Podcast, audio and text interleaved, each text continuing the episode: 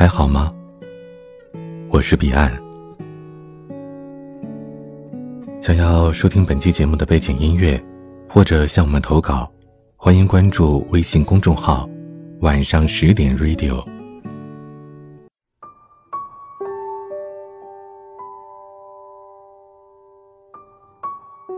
所有人提起我妈，都说我妈是个很凶悍的人。院子里的小孩们怕他，是怕他说话的口气。我妈天生嗓门大，一张嘴十里八方都能悉数听见。熟悉的人还好，知道我妈没有恶意，可不熟悉的人就得避让三分，生怕被她给一口吃下去。除了这大嗓门我妈对我的严厉也同样远近闻名。我妈那会儿年轻气盛，有点矛盾就跟我爸打架。打完架以后心里不舒坦，就老爱对我发脾气。我妈对我凶，也不全是因为吵架。有时候跟她正常打声招呼，她也会对我吼一吼。犯错的时候，就更别提了。所以小时候。但凡我有什么事要找他，都得先在一边观察观察他的脸色。要是他脸色不太好，我就尽量先把问题憋回肚子里。我妈对我的苛刻，不拘泥于为人处事，也不拘泥于学业功课，她的苛刻印刻在她的每一个眼神、每一句话里。令我时时提心吊胆，望而生畏。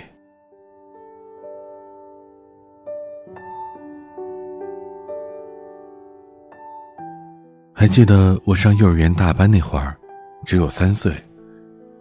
有个小女孩走到我面前，一把抢走了我的橡皮。出于本能的反应，我试图把橡皮给夺回来。哪知我手还没碰到她。女孩就哇哇大哭了起来，我当时也傻，看到女孩哭，就以为自己犯了天大的错误，吓得赶紧钻到凳子下面藏了起来。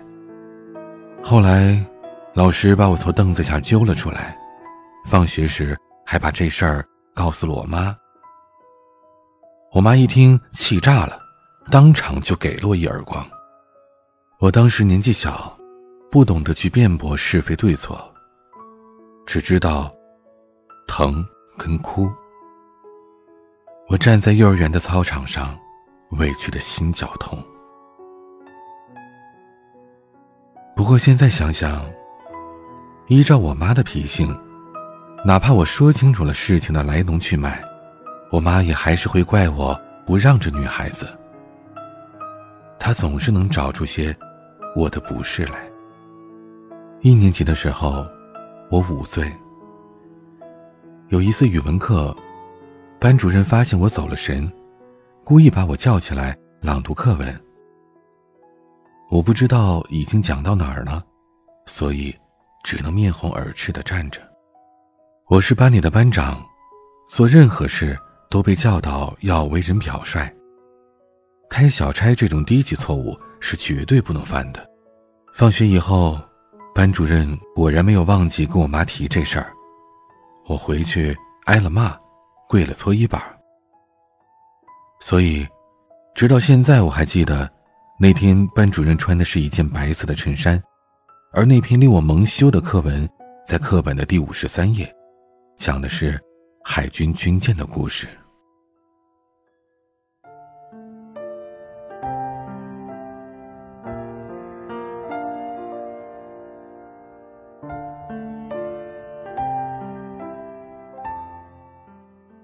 我妈给我留下了太多痛苦的回忆，我童年大多数的时光都是战战兢兢，如履薄冰。不过，到现在，要说伤害，多数也是些心理上的伤害。我倒早不记得那些皮肉之苦了。基于此，从小到大，我基本上不知道什么是爱。我爸是个白面书生，不善言辞，在家里说不上几句话。而我妈又是一个如此严厉的妈妈。我考好了是理所应当，无从嘉奖；考得不好就得挨揍，得长教训，得切身知道犯过的错，并且要引以为戒。所以，我从小就特别懂事儿，知道什么该做，什么不该做，知道什么该要，什么不该要。就好比，我妈如果问我。那个玩具你想不想要啊？我一定会摇着头说，不要。哪怕心里想的要死，嘴上也会说，我不要，我根本就不喜欢玩玩具，真是幼稚死了。我的早熟是方方面面的。我妈平时也不爱管我，她老觉得我啥都可以自己做。小时候他们出个远门都是我自己在家照顾自己。我学会煮饭，会做菜，够不着灶台就加个凳子，衣服脏了可以自己洗，连保险丝烧了我都能架着梯子自己换。听起来似乎有些心酸，但我的内心却十分享受，因为那些时候都是我自己一个人在家。只有一个人呆着的时候，我可以无所顾忌的做任何想做的事情。我会难得的感到轻松，跟快乐。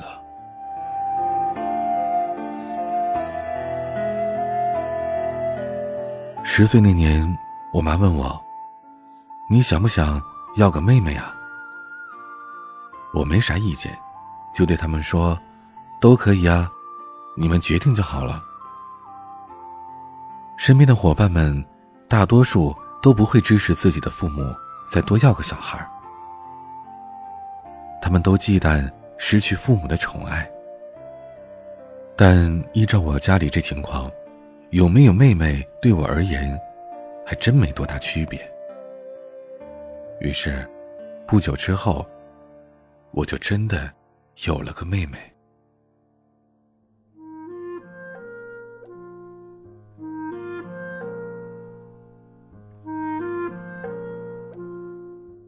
那一年，我妈专门给我买了蛋糕庆祝生日，说顺便庆祝一下，家里多了个新成员。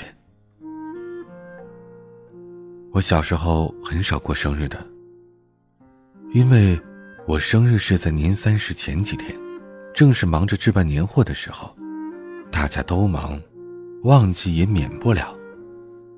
我也没啥要求，所以自己也不在乎。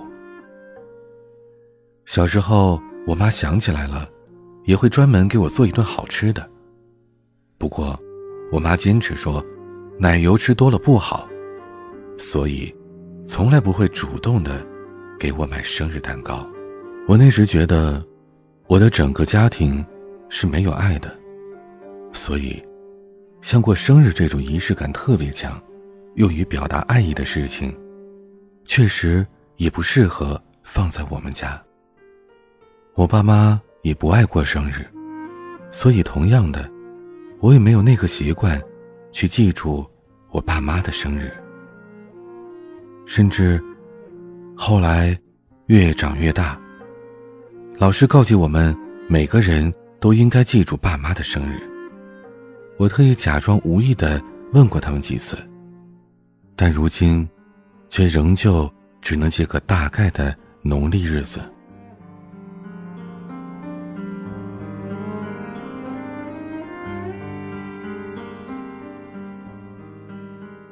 小学毕业之后，为了方便对我进行管理，我妈安排我在家附近的一所初中上学。我初中时成绩依然很稳固，依旧是班里的班长。那时候学校有一个姑娘喜欢我，打听到我家的电话以后，隔三差五的就往我家打。我妈每次接住电话，都会对我怒目而视，然后。冲我发一通火。而我也没有办法，人家打不打的，我也没法控制啊。所以，那时候每天下晚自习回家，最害怕的，就是家里的电话响起。初三下学期，我才算真正的离开了我妈的管束。那时候，我因为成绩好，被提前保送去了一家重点高中，不用参加中考，只需要去那所高中上一个衔接班。那所学校离我家远，也管得严，所有学生都只能住校。我还清楚的记得我刚去学校时的场景。男生宿舍楼的环境差得触目惊心，但我心里却异常高兴。那是我真正意义上脱离家人管制的日子。我这只笼中小鸟，终于可以飞了起来。也是在那个时候开始有的转折。伴随着我的叛逆期缓缓到来，我被压抑了多年的性格开始变得尖锐。我时常跟我妈发生激烈争吵，吵到需要我的外婆姨妈过来劝架。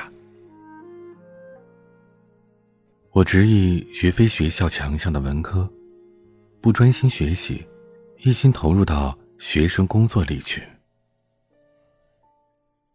我弄杂志，写小说，每天不专心听课，在学习以外的事情上忙得不亦乐乎。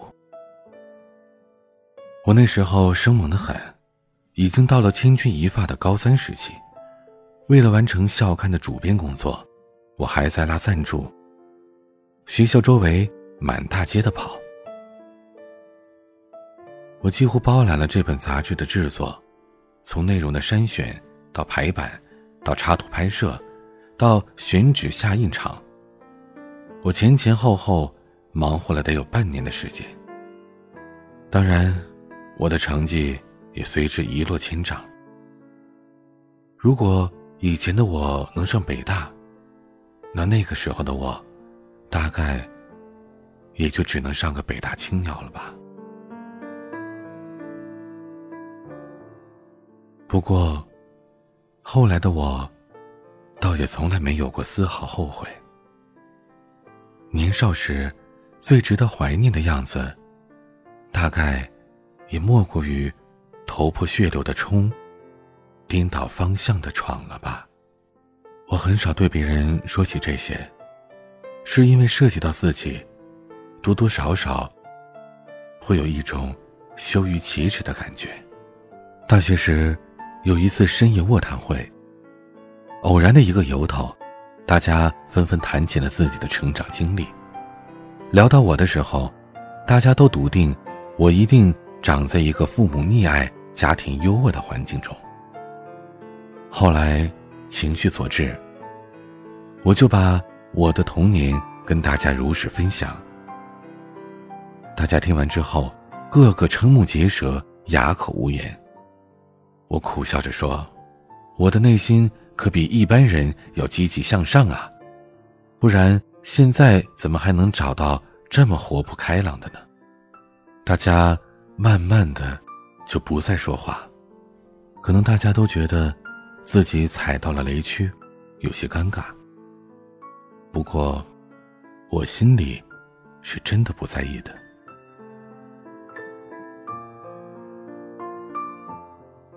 很多人看到这里，大概以为我以上的都是在怨声载道，埋怨我妈。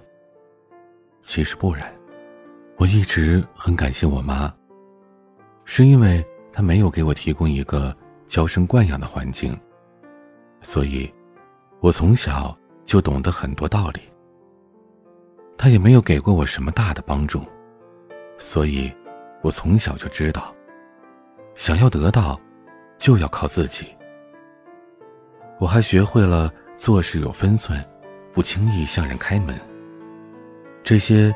都是我妈有意无意带给我们的宝贵财富。也因为我妈的严厉，我从小就显得出挑。小时候，琴棋书画样样都会，处处是焦点，所以，我内心其实是非常骄傲的，也不算坏毛病。想要有资格骄傲，就得更努力。我妈从小对我耳提面命，付出跟获得永远成正比。时至今日，我跟我妈的关系已经非常好了。这份好，是一份内心的依靠，对彼此的敬重。可能不黏腻，看着生疏，但其实更加稳妥和心安。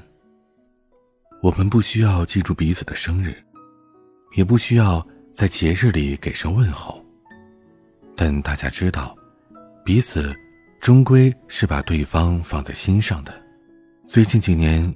我妈倒是对着那些形式感的事情更加在意了，她会时常给我打电话，提醒我家里的长辈，叮嘱我别失了礼节。可说起来，我们终归还是不太善于表达爱。最近一次跟我妈争吵，是为了我妹妹的教育问题。我妹妹因为犯了一个在我妈看来。不可原谅的错，给我打电话，要我主持公道。我让我妈先冷静，别着急。结果被他老人家误认为是在袒护我妹妹，最后更是升级成了我在含沙射影，埋怨他小时候对我太严厉了。那时候，我正在去青岛旅行的高铁上，全车人都安安静静，只有我在用方言时。激烈而冷静的喋喋不休。我一边顾及着大家的眼神，羞红了脸，一边又跟我妈吵得不可开交，泪流满面。结束电话之前，我妈郑重其事的跟我说了声“对不起”。我以为她在赌气，后来就挂了电话。第二天，他又给我打电话的时候。语气里满是轻松愉悦的神情，我就知道，他前一天的道歉是真心实意的。对于我妈这样骄傲的人而言，说出“对不起”这三个庄重的词，得是一件多么难的事情啊！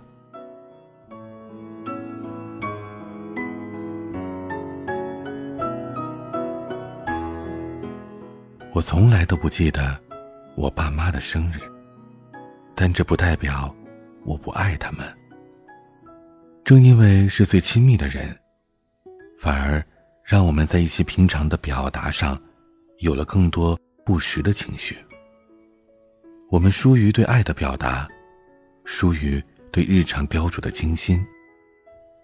我们总认为，身边的那些陪伴理所应当。关于彼此的感恩。和抱歉，都埋藏在心里。不过，好在现在有了朋友圈。自从我教会了我妈使用微信，我每发一条消息，她都会第一时间给我点个赞。有时候，我看着这些赞，看着那颗心，就觉得，大概，这是她找到了对我表达思念的最好的方法了吧。羊年就要过去了，我在假想一个场景：如果我在我妈明年生日的时候，给她寄去一份生日礼物，她是不是会在收到生日礼物的时候，扬起嘴角，一边骂我浪费钱，一边骂我神经病呢？不管了，猴年，我一定要试一试。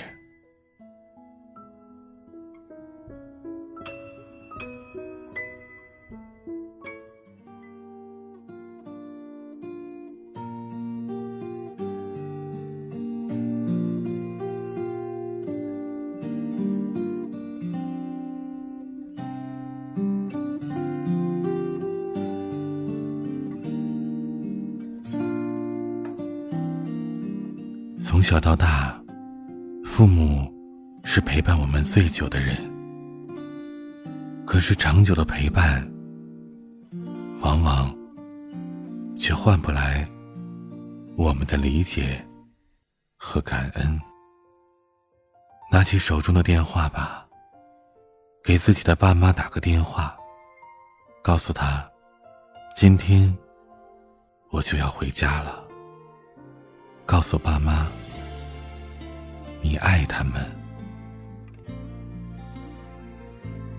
想要收听彼岸的更多精彩节目，欢迎关注微信公众号 DJ 彼岸。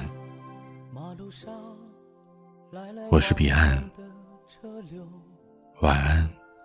悠悠荡荡，城市不像我梦的一样，街道上走走停停的人流。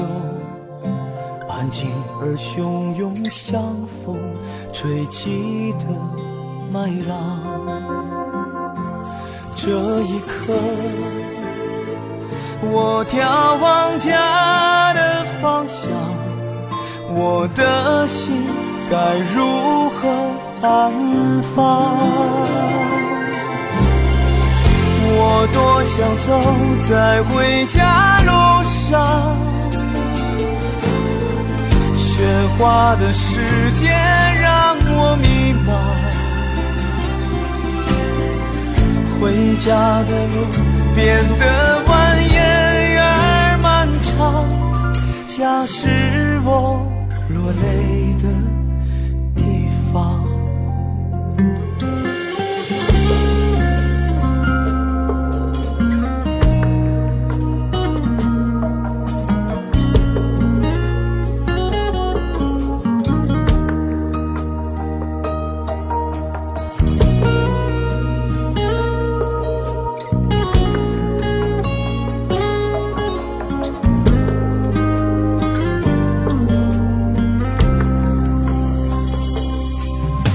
场上人来人往的匆忙，我寂寞的就好像在拥挤的车厢。天桥上我一个人放声唱，霓虹像家乡开满鲜花的山岗。这一刻。我眺望家的方向，我的心该如何安放？我多想走在回家路上，喧哗的世界让我迷茫，回家的路变得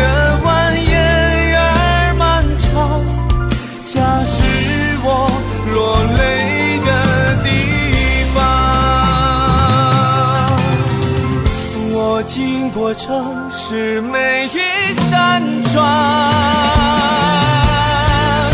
一个人拼命孤独的闯。回家的路，钥匙